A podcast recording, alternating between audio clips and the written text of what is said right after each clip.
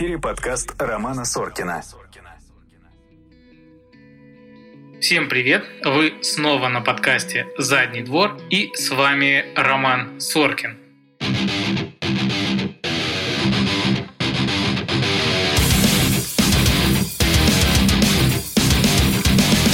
Сегодня у нас необычный выпуск, потому что сегодня я буду говорить не один. Сегодня у нас есть э, прекрасная гостья. Ее зовут Дарья, и она фармацевт. Да ведь? Провизор. Провизор. Но многим да. более привычно название фармацевт. Да, я тоже постоянно путаюсь, несмотря на то, что я вроде как медицинский работник. Эти понятия у меня немножечко в голове смешались, но мы об этом еще с тобой поговорим сегодня. Даю ей слово, расскажет немножко о том, кто она, и потом продолжим. Всем привет! Меня зовут Дарья, я провизор. Провизор – это фармацевт с высшим образованием. Я училась в Санкт-Петербурге, заканчивала химико-фармацевтическую академию. Начиная с четвертого курса работала в аптеках, а сейчас я являюсь провизором в сети частных клиник «Лахта клиника», клиники, придерживающиеся принципов доказательной медицины. Ну, насколько клиника, я так понимаю, придерживается принципов доказательной медицины, наверняка ты тоже придерживаешься этих принципов. Ну, иначе бы мы с тобой вряд ли познакомились и вряд ли бы стали общаться. Наверняка ты, как и все медики в России, не сразу пришла к доказательной медицине. Наверняка ты тоже на ранних этапах своего становления любила по шарлатане немножко. Принимать гомеопатию. Да, да, да. Расскажи, как ты пришла к доказательной медицине? Пришла я к ней благодаря блогу.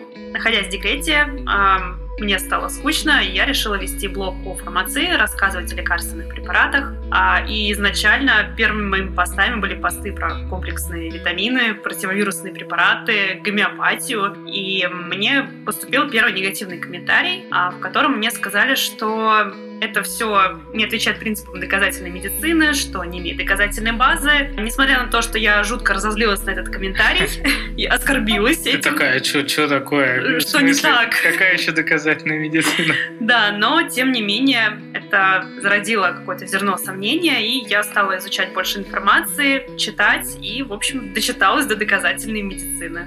Ну, круто. Ну, у меня на самом деле примерно такая же история я про доказательную медицину услышал уже точно после университета. А уже, наверное, в ординатуре я понял, что почему, ну, когда мы стали готовиться к выступлениям на международных конференциях, открывались а, иностранные источники, и я что-то понял, что что-то не так. Не совпадает. Да, что-то у нас и у них как-то по-разному. Ну и, собственно, тоже стал копать, искать и постепенно сформировалась комьюнити вокруг меня из доказательных людей, врачей, провизоров. Собственно, что тоже привлекло, втянуло меня в доказательную медицину, и сейчас я тут радостно нахожусь.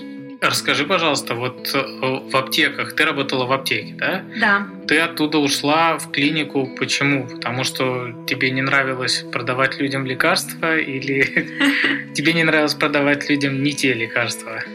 Скорее второе. Я пыталась работать по принципам доказательной медицины, но наверное, 99% аптек, которые сейчас есть, они имеют определенные планы. План номер один, план номер два, план номер три, и все это на один день. Тебе выдается план лекарственных препаратов, которые ты должен продвигать. И среди них, конечно, много мракобесия, mm-hmm. различных гомеопатии, противовирусных препаратов и так далее. И если ты не делаешь эти планы, по факту ты практически ничего не зарабатываешь. Mm-hmm. И ладно бы ты ничего не зарабатывал, но ты постоянно получаешь от руководства постоянные выговоры, а, фраза о том, что ты на карандаше, ну, конечно, эмоционально это очень выматывало, и ты находился на постоянном балансе между тем, чтобы сохранить работу и сохранить здоровье своим покупателям, которые приходят ну, в аптеку. Да. Поэтому, как только мне предложили работу в клинике, а, я согласилась, э, при этом поменяв даже место жительства, переехав в другой город. Здорово. Как ты на карандаше, надо отвечать, а ты на бутылке Чем ты в клинике занимаешься? Чем занимается провизор в аптеке? Я представляю, mm-hmm. потому что я каждый день прихожу, ну как каждый день, я еще не настолько пожилой, я прихожу туда пореже, но прихожу в аптеку и, в принципе, вижу, чем занимается фармацевт. Мало того, я даже работал в аптеке свою ну, в интернатуре, наверное, я подрабатывал ночную смену. И, в принципе, я немножечко знаком с этой внутренней кухней. А чем занимается провизор в клинике? Может, вот здесь, видимо, провизор это я. Ну, э, основная моя задача – это оборот лекарственных препаратов и вакцин в клинике. То есть э, закуп, э, движение по клинике и так далее. Сейчас работаем тесно с маркировкой «Честный знак». Тоже. Да, Роман Геннадьевич в курсе этой сложной системы. Также нахожу много информации по лекарственным препаратам, слежу за появлением новых препаратов и внедряем их тоже в работу клиники. Так, например, мы начали сейчас работать с новыми препаратами от мигрени, моноклональными антителами uh-huh. Ренекса Аджови. Вот. Ну и также вот отслеживаю по другим препаратам, рассказываю о них докторам, опять-таки внедряем в работу. Ну, это что-то похожее на должность клинического фармаколога? Не совсем клинический фармаколог, это все-таки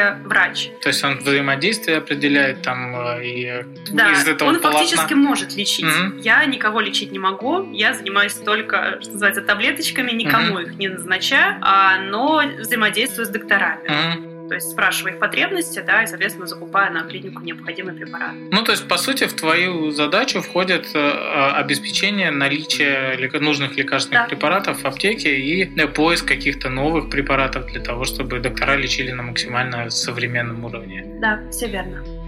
Когда-нибудь и наша клиника дорастет до собственного провизора. Пока что мы на честном знаке застряли. Но у нас на самом деле не так много специалистов, наверное, как в Лахте. У нас нет э, вакцинации, что, наверное, составляет львиную долю твоей занятости. Вы слушаете подкаст Романа Соркина.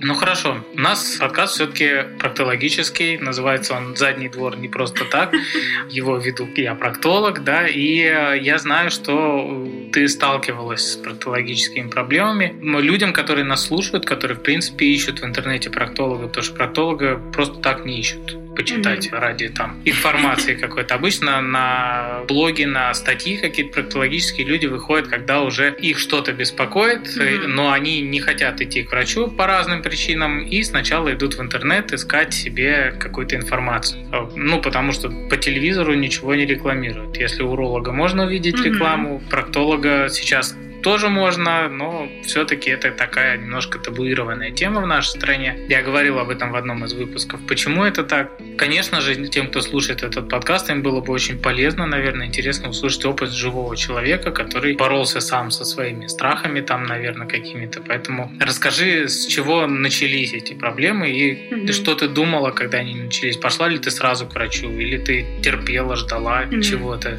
Но столкнулась я, как э, и достаточно большое количество женщин во время беременности. Когда это случилось, естественно, я начала гуглить, к кому обращаться, кому идти. То есть ты не знала специальность проктолог до того, как столкнулась с этим? Я знала, но пыталась понять, есть ли такой специалист в моем городе, потому что ну, практически ничего Мгм. об этом не слышала. Я нашла, что у нас в городе принимает всего... Тогда я жила в Обскове. Мгм. Всего один проктолог, и это мужчина. Я долго искала, есть ли какая-то женщина, потому что, конечно, с такой проблемой достаточно стеснительно идти. Мгм. Вот. Но когда поняла, что выбора у меня нет, я записалась к нему на прием. Отчасти мне это подтолкнуло все-таки еще то, что я была беременная. Я, в принципе, очень трепетно относилась к здоровью в этот момент и понимала, что если есть какие-то проблемы со здоровьем, их обязательно нужно решать, потому что они могут отразиться неким образом еще на ребенке. А не пугало ли тебя э, роды вот с той проблемой, которая у тебя... В каком они триместре возникла у тебя проблема? По-моему, это уже был третий триместр. Ну, да, я понимала, что, конечно, к родам это желательно бы разрешить, потому что явно роды усугубят проблему. Мгм. А, Я пришла на прием к проктологу, к мужчине. Было стыдно, было неловко, но при этом я понимала, что проблему обязательно нужно решать. На самом деле все казалось не так страшно. А, Возможно, отчасти потому, что это частная клиника, доктор был достаточно вежлив, внимателен. Осмотр, в принципе, прошел нормально. На том этапе было достаточно сложно что-то делать. Ну, там требовалось хирургическое вмешательство, а во время беременности его делать было нельзя. Поэтому решили консервативно. А не помнишь, что был тромбоз? Тромбоз был, да. Решили консервативно на определенный промежуток времени. Мгм. И он сказал, что после родов а, будем уже решать хирургическим путем. Ну, Помогла консервативная терапия. Да, да. Ну, скажем так, скрыла симптомы, стало на какое-то время легче. Вот. И, в принципе, какое-то время меня это не беспокоило. И повторно я обратилась к врачу уже от а, мысли о том, что, в принципе, эту задачу нужно закончить и решить, поскольку на тот момент я еще думала, что, возможно, буду планировать вторую беременность. Сейчас уже не думаешь. Надо принца найти сначала. Ага. Тогда я обратилась к доктору повторно. Мгм. Он осмотрел и сказал, что да, лучше решать хирургическим путем. Но судьба тогда так сложилась, что в итоге решать хирургическим путем я пришла к тебе. Да, э, действительно, я был лечащим врачом у Даши. Она обратилась ко мне, когда мы уже познакомились ближе. Мы сначала познакомились в блогах, наверное, да, в Инстаграме. Потом стали уже общаться, и, собственно, Даша решила, что я тот самый проктолог, который должен ей помочь. А, Она приехала на консультацию, мы действительно посмотрели, ей требовалось хирургическое лечение, и это еще один большущий страх у пациентов, когда им говорят, что вам нужна операция, они, естественно, э, никто же врачу не верит на слово, они лезут в интернет и читают, какая, что же за операция такая им предстоит. И, конечно же, они натыкаются на форумы, они натыкаются на отзывы страдальцев, у которых что-то пошло не так. Мгм. Потому что задний проход штука довольно чувствительная и стеснительная, как мы уже выяснили, да? И если у человека все хорошо, он не пойдет писать отзыв, что у меня был геморрой, мне его вырезали, и теперь все хорошо. Э, Он предпочтет как бы возрадоваться тому, что у него теперь ничего не беспокоит. А тот, у кого произошло что-то не так, он, конечно, будет э, расстроен, раздосадован, будет злиться. К сожалению, вероятность осложнений есть у каждого врача. У меня есть пациенты, у которых были осложнения после операции. И э, насмотревшись отзывов, начитавшихся на форумах всяких неприятностей про операцию, они чаще всего откладывают, э, либо идут к каким-то докторам, которые обещают решить вопрос, как говорится, без боли, без операции, но за большие деньги. Гомеопатом, Остеопатом. остеопатом. И в итоге получается, что они все равно приходят в итоге к операции, только с более запущенным, более сложным случаем, который, естественно, гораздо хуже заживает. И вот какие были у тебя мысли, когда я тебе сказал, что да, будем оперироваться, готовься. В эфире подкаст Романа Соркина. Ну, в принципе, я к этому была морально готова, потому что мне еще во время беременности Мгм. сказали, что это нужно будет хирургически решать. Поэтому эмоционально я была подготовлена к этому. Но ты неужели ты не полезла никуда читать, э, что ждет человека после операции, как проходит Я операция? предпочла этого не знать. Ну, я полностью доверилась тебе и решила, что, ну, будет как будет, потому что читать такие истории, ты правильно заметил, что обычно пишут какой-то прям трэш, что все было плохо, все отвалилось, поэтому я решила, что лучше не читать такие истории уже. Очень часто даже видно, когда пациент приходит на операцию, видно, кто читал, а кто не читал.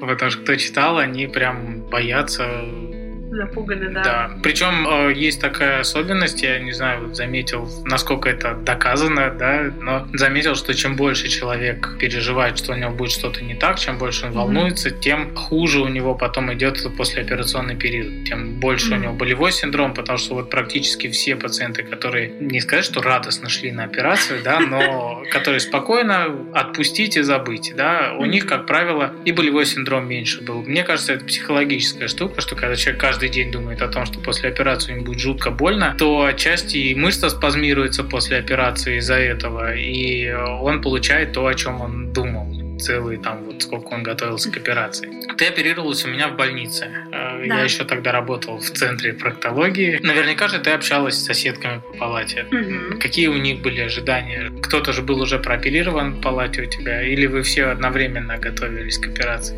Там лежали с разными проблемами. Мгм. Кто-то пришел просто на колоноскопию. Мгм. Но как-то я так попала, что день, когда я заселилась, несколько человек как раз выписались, и я не успела с ними Мгм. пообщаться. А остальные только готовились ну, вместе со мной. Поэтому все просто, наверное, делились какими-то ожиданиями. Ожиданиями. Да.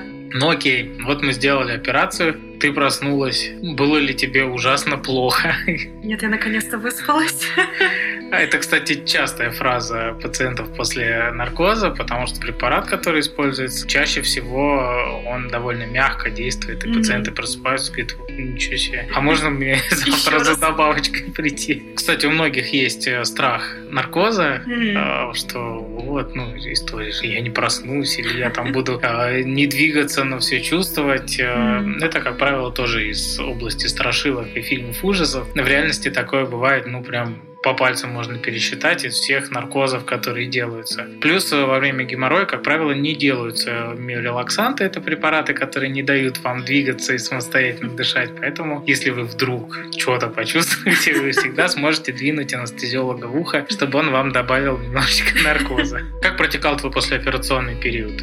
целом нормально, сильных каких-то болей не было, ну, точнее, их купировали препаратами, поэтому все проходило достаточно гладко. Единственная проблема, с которой, наверное, сталкиваются все, mm. это, ну, первый поход в туалет. Сложно, это больно, вот. Это страшно. Это, это очень страшно, да, потому что ну, там же все зашили, ну как же? Но на самом деле я хочу сказать, что ничего супер страшного, наверное, намного страшнее было жить с проблемой и жить на таком неком вулкане, что станет хуже, придет обострение. Обострение, оно не прикольно протекает. Не прикольно, согласен. Да, и болевые ощущения, кровотечения есть. Поэтому для меня это было все равно некое облегчение, что я закрыла для себя эту тему крайней мере, на достаточно большой промежуток времени. Поэтому... Ну вот ты не совсем типичный представитель для людей с проктологической проблемой, поскольку ты как бы сразу, когда у тебя она появилась, ты пошла к врачу, mm-hmm. и потом, когда тебе потребовалось хирургическое лечение, ты не стала его откладывать на несколько лет, и сразу пошла к, тоже к доктору и оперироваться. Все-таки довольно часто путь э, до какого-то излечения, mm-hmm. он гораздо дольше.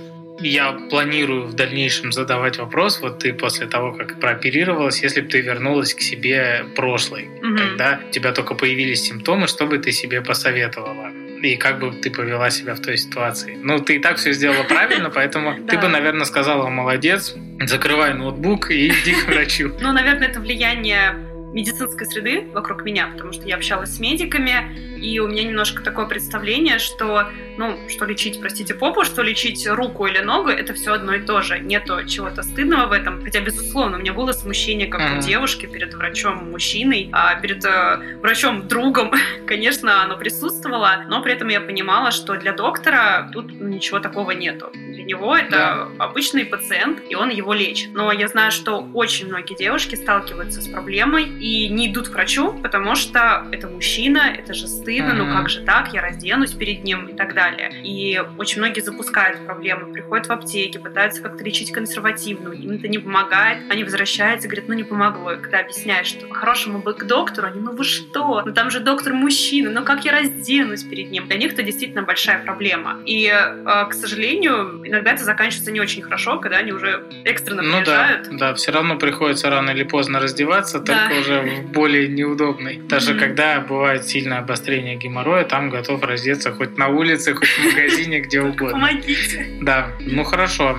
Что-то я хотел сказать, но из головы вылетело. Я эту мысль держала, потом она у меня Я могу дать маленький пока совет. Если вы уже приходите в аптеку за какими-то советами, никогда не слушайте людей в очередь, потому что я наблюдала очень много забавных историй, как стояли бабули и говорили, что вы ее слушаете, еле ж бы продать. Доченька, картошечку чистим, попу засовываем. Поможет вот на сто процентов. Истории, конечно, смешные, но на самом деле грустные, потому что иногда заходила всегда мамские паблики, и мамы действительно делились опытом, как они засовывали картошку. Но это вам не поможет однозначно, и э, картошка может застрять.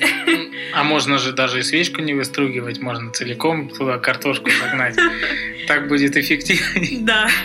Да, я хотел сказать, что во многих клиниках, ну, не факт, что это есть в поликлиниках где-то, да, но во многих клиниках сейчас выдаются специальные трусы одноразовые. Я их активно пиарю в ТикТоке у себя, в Инстаграме. Очень милые трусики. Да, потому что, несмотря на то, что они выглядят как прозрачные какие-то трусы, да, они э, в целом, во-первых, создают иллюзию, что вы в трусах все-таки. Не совсем голые. Да, и во-вторых, они все-таки не полностью, ну, то есть не полиэтиленовые, да, они э, из такой тканой ткани. И вот та дырочка, которая там есть, вообще они называются трусы для колоноскопии. А, изначально они были придуманы для людей, которые идут на осмотр на колоноскопию. Но сейчас их вполне хорошо используют для осмотра у проктолога. Возможно, некоторые мужчины, приходящие ко мне, одевая их дырочкой не назад, а вперед, думают, что они могут их использовать и у уролога тоже. Вот, поэтому в целом сейчас осмотр становится все более комфортным, все mm-hmm. более учитывающим вот этот психологический элемент. Обязательно закрываем двери в кабинет, потому что когда я еще работал в государственных учреждениях, там как-то на комфорт не всегда обращали внимание, и, в принципе, в смотровой кабинет мог кто-то зайти, да, доктор там или медсестра. Ты в колено-локтевой. Да, а пациент как бы находится в позе российского налогоплательщика, и ему не очень приятно, когда э, там ходят туда-сюда люди. Вот, поэтому постепенно проктология тоже совершенствуется. К нам с Запада приходит осознание того, что что с пациентом тоже надо как-то общаться как с пациентом, а не просто как с геморроем, который пришел, чтобы его полечить. Поэтому дальше будет лучше, но уже сейчас, если вы боитесь, стесняетесь, э, вы можете пойти в аптеку и купить эти трусы для колоноскопии, прийти и одеть их. Я не думаю, что проктолог будет прям сильно на вас э, возмущаться. А если он будет возмущаться, ну вам просто надо другого проктолога найти. Потому что этика общения с пациентом, да, она никуда не девается. Если mm-hmm. врач э, не может создать комфортную обстановку, а ругать на пациента из-за того, что он там принес какие-то свои принадлежности, чтобы ему было комфортней, это как бы не совсем та атмосфера, которую ждешь в кабинете проктолога. Еще мне, кстати, кажется, как вариант, если не найти трусы для колоноскопии, может, какие-то старые. Там, а, вот, да, хотел вырезать. сказать. А, я когда работал в поликлинике, э, очень этим славились бабули. То есть они брали свои лучшие панталоны. Они первопроходцами были. Да, они вырезали дырочку. Там некоторые шли дальше, они еще ее по краям обтачивали, чтобы это прям такое рюшечки какие-то там, ну, то есть, чтобы и доктору показать было приятно, красиво, чтобы, ну, что я бабушка и что теперь мне. Очень старались изо всех сил, одевали вот свои нарядные трусы с дырочкой, приходили. Это на самом деле было довольно приятно, что о тебе тоже думают, что Готовились к приему. Готовились к приему, да. Так что это ни в коем случае проктолога не смущает. Там, ну, у каждого проктолога есть истории про бабушек приятных, чистеньких и про не самых чистеньких пациентов, которые считают, что к подготовке относится только моральная подготовка, и мытье это к этому не относится. Но это уже тема отдельного подкаста. Думаю, что мы об этом еще много поговорим. Времени у нас будет много. Ну что ж, я хочу сказать тебе большое спасибо, что ты согласилась прийти на подкаст, что мы с тобой здорово поговорили. До новых встреч. Я думаю, что мы с тобой еще не раз увидимся и запишем. Обязательно. Спасибо большое за приглашение и маленькое напутствие. Не бойтесь ходить к проктологам. Они в большинстве своем просто замечательные люди, Это внимательные, точно. и не нужно переживать, что проблема такая прям деликатная. Поверьте, для доктора, правда, что лечить ногу, что лечить попу, для него это одинаковое все. И не стоит стесняться, нужно жить с какими-то проблемами. Их нужно обязательно решать. Точно. На этой чудесной ноте мы заканчиваем.